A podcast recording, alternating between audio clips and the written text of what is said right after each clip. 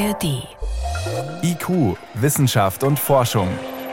Wir wollen es wissen. Ein Podcast von Bayern 2 in der ARD Audiothek. Heute mit Birgit Magira und mit einem besonderen und sehr giftigen Metall, Quecksilber. Es ist noch gar nicht so lange her, da wurde Quecksilber als Heilmittel verwendet. Gegen alle möglichen Krankheiten, Syphilis zum Beispiel. Da hat man die Dämpfe freiwillig inhaliert und sich das flüssige Metall sogar gespritzt. Verrückt. Heute gibt's strenge internationale Regeln im Umgang mit Quecksilber. Und bevor es darum geht, ob die überhaupt funktionieren und was das Gift mit der Klimakrise zu tun hat, mal kurz A. Hat eigentlich noch wer Amalgamfüllungen im Mund? Da ist ja auch Quecksilber drin, nicht zu knapp. Heute werden nur noch wenige Füllungen so gemacht, bei Kindern und Jugendlichen gar nicht mehr.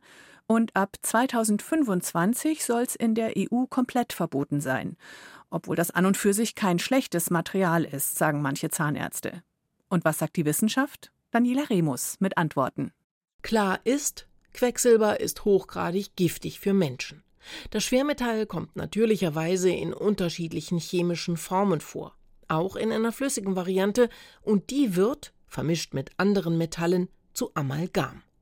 Dieses Metallgemisch nutzen Zahnärzte und Zahnärztinnen seit gut 200 Jahren erfolgreich, um durch Karies entstandene Löcher in den Zähnen zu schließen.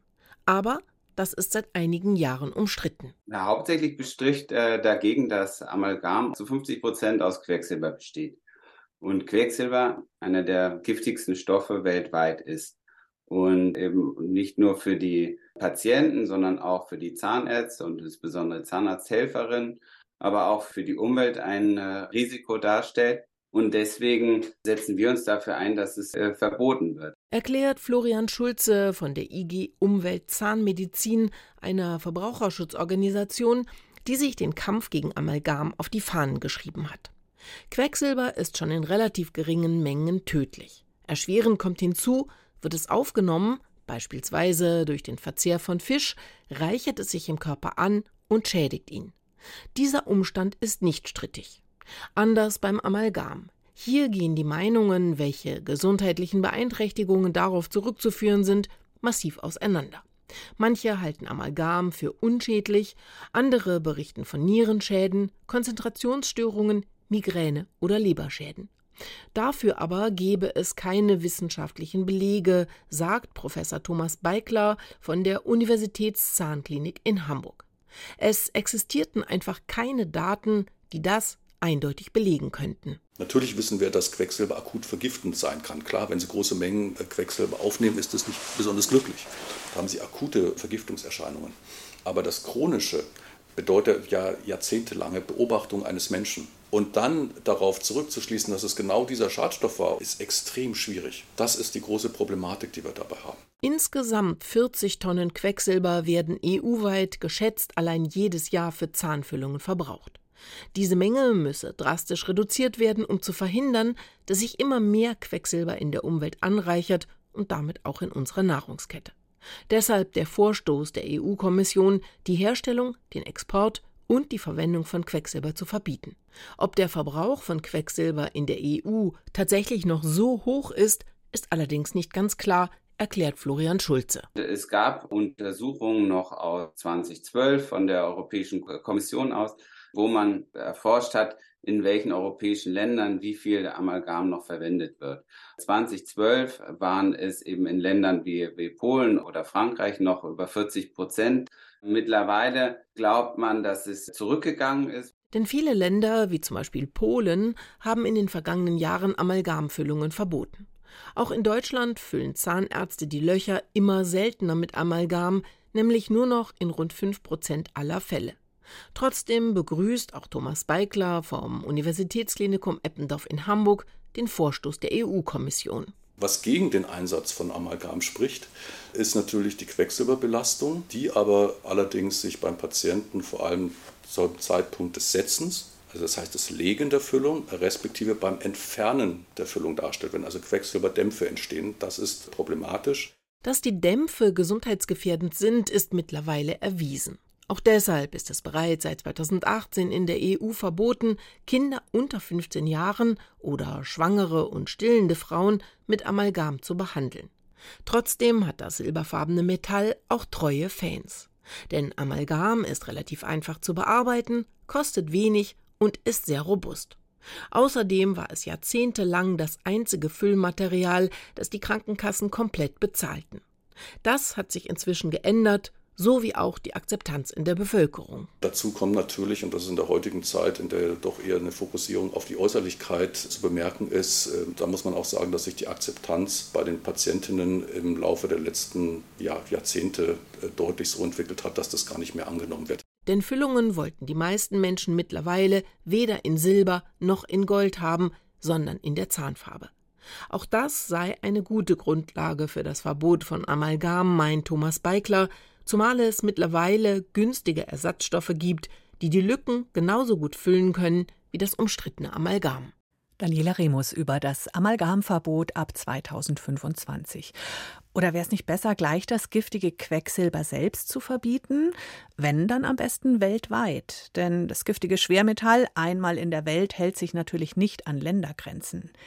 Deshalb gibt es das Minamata-Übereinkommen, benannt nach der japanischen Stadt Minamata. Dort sind tausende Menschen an einer Quecksilbervergiftung gestorben in den 1950er Jahren wegen der giftigen Abwässer einer Chemiefirma. Das Minamata-Abkommen legt international gültige strenge Regeln fest zum Umgang mit Quecksilber. Demnächst soll überprüft werden, ob das auch gut funktioniert. Ich konnte mit Birte Hensen sprechen. Sie ist Umweltchemikerin am Umweltbundesamt. Und ja, ein Abkommen ist dann gut, wenn es auch alle umsetzen. Funktioniert das?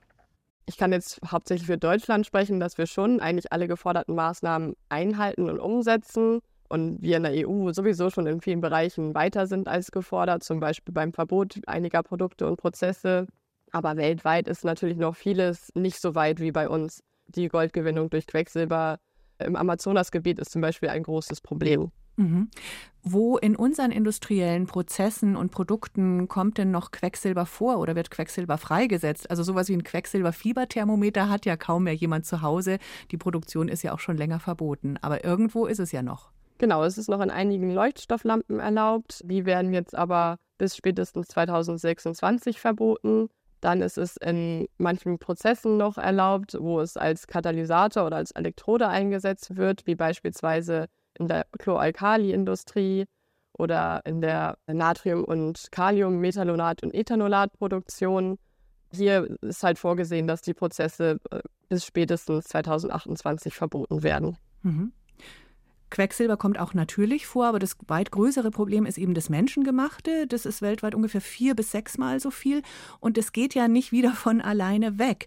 Was passiert mit dem Quecksilber, das einmal in die Umwelt oder in die Welt gelangt ist? Ja, Quecksilber, das einmal in die Umwelt freigesetzt wird, das verteilt sich aufgrund seiner Eigenschaften global und wird unterschiedliche anorganische und organische Quecksilbersubstanzen umgewandelt. Für uns relevant ist ja das organische Methylquecksilber, was sich aufgrund seiner Eigenschaften im Fettgewebe von Fischen anreichern kann. Und durch den Verzehr der Fische nehmen wir das Quecksilber auf und kann Schädigungen des zentralen Nervensystems verursachen. Mhm. Menschengemachtes Quecksilber ist das eine Problem, aber auch die natürlichen Vorkommen könnten ein größeres Problem für uns werden. Stichwort Permafrostböden. Frau Hensen, mit der Klimakrise tauen diese Böden ja auf und auch dort ist viel Quecksilber natürlicherweise im Boden im Moment noch gebunden. Aber das wird freigesetzt mit der Klimakrise und den höheren Temperaturen. Lässt sich das verhindern? Genau, also dadurch, dass der Klimawandel die Temperaturen in die Höhe schnellen lässt, tauen die Permafrostböden auf. Dadurch wird das, was vorher gebunden war an den Böden, an Quecksilber freigesetzt und so noch mehr global verteilt. Das ist ja generell das Problem, dass wir Menschen das Quecksilber, was eigentlich gebunden ist, was zum Beispiel an Mineralien gebunden ist, als Quecksilbersulfid, das setzen wir frei und dadurch wird es halt verfügbar für andere Organismen, für uns Menschen und dadurch erlangt es überhaupt seine Relevanz. Wenn es freigesetzt wird, dann verdampft es, oder? Man kann es nicht verhindern. Genau, also wenn es freigesetzt wird als elementares Quecksilber, dann kann es sehr schnell verdampfen aufgrund seiner Eigenschaften und gelangt halt in die Atmosphäre und kann von dort durch Prozesse wieder anderswo hingelangen. Es kann sich von der Luft ins Gewässer verlagern. Es ist ja auch so, dass zum Beispiel bei uns, wir tragen einen großen Teil an den Quecksilberemissionen bei durch die Kohleverbrennung und das, was in die Luft emittiert wird, das kann dann wieder in die Gewässer gelangen und es führt halt dazu, dass eigentlich deutschlandweit die Umweltqualitätsnorm für Quecksilber in Biota überschritten wird. Mhm. In den 1970er Jahren war so der Peak der Quecksilberproduktion. Seitdem ist die Gott sei Dank wieder gesunken, aber eben noch lange nicht ganz vorbei. Das Minamata-Abkommen will das wirklich noch strenger regeln. Aber es ist eben, wie gesagt, so viel freigesetzt worden schon in den letzten Jahrzehnten und Jahrhunderten. Die obersten 100 Meter der Ozeane, da hat es die Menschheit offenbar geschafft, den Quecksilbergehalt zu verdoppeln. Und die Frage ist wirklich, kriegen wir das irgendwie wieder weg? Also die historischen Quecksilberemissionen aus der Umwelt wieder zu entfernen, ist eigentlich nahezu unmöglich. Wenn, dann muss man halt jetzt daran schrauben, die Emissionen und Freisetzung zu verhindern. Das ist aber halt allgemein das Problem bei Chemikalien. Wenn sie einmal in die Umwelt gelangen, können sie dort nur schwer wieder herausgeholt werden und sich dort über lange Zeiträume auch aufhalten und langfristig Schäden anrichten. Darum ist es ja so wichtig, das Thema Chemikalien mehr in den Fokus der Aufmerksamkeit zu rücken, was ja unter anderem mit der fünften Weltchemikalienkonferenz Ende September in Bonn bewirkt werden soll. Dabei ist Quecksilber halt nur ein Thema von vielen wichtigen Chemikalien, die negative Effekte auf die Umwelt haben können. Wie zuversichtlich sind Sie, dass dieses Übereinkommen wirklich streng umgesetzt wird und dass wir da in Zukunft, ich sag mal, vernünftiger mit Quecksilber umgehen? Ich bin eigentlich schon zuversichtlich, dass wir das schaffen können. Also man sieht halt, die Zahl der Mitgliedstaaten steigt. Das sind 146. Ähm, und ich habe schon eigentlich ja die Hoffnung, wenn alle Länder an einem Strang ziehen, dass wir das in den Griff kriegen. Das Problem bei Quecksilber ist halt, wenn es einmal in die Umwelt gelangt, dann verteilt es sich global, weswegen es auch wichtig war, ein globales Abkommen in die Welt zu rufen. Und ich habe die Hoffnung, dass wir das in den Griff bekommen können. Wie angemessen umgehen mit hochgiftigem Quecksilber? Und wie gut sind die internationalen Regeln dazu? Diese Fragen werden auch auf der Internationalen Chemikalienkonferenz verhandelt, Ende September in Bonn. Erklärungen waren das von Birte Hensen vom Umweltbundesamt. Danke Ihnen. Danke gerne. Gerade auch erwähnt, ein problematischer Prozess, bei dem Quecksilber eine Rolle spielt, ist die Goldgewinnung. Dazu haben wir was zum Weiterhören, wen es interessiert, in der ARD Audiothek, nämlich über Fairtrade Gold. Edelmetall ohne Ausbeutung. Dort findet ihr auch ein Radiowissen über sogenanntes Phytomining, also Pflanzen, die über ihre Wurzeln Böden entgiften können, indem sie Schwermetalle über ihre Wurzeln rausziehen. Die Links dazu haben wir euch in die Shownotes gesetzt. So viel für diesmal von IQ. Im Studio war Birgit Magira.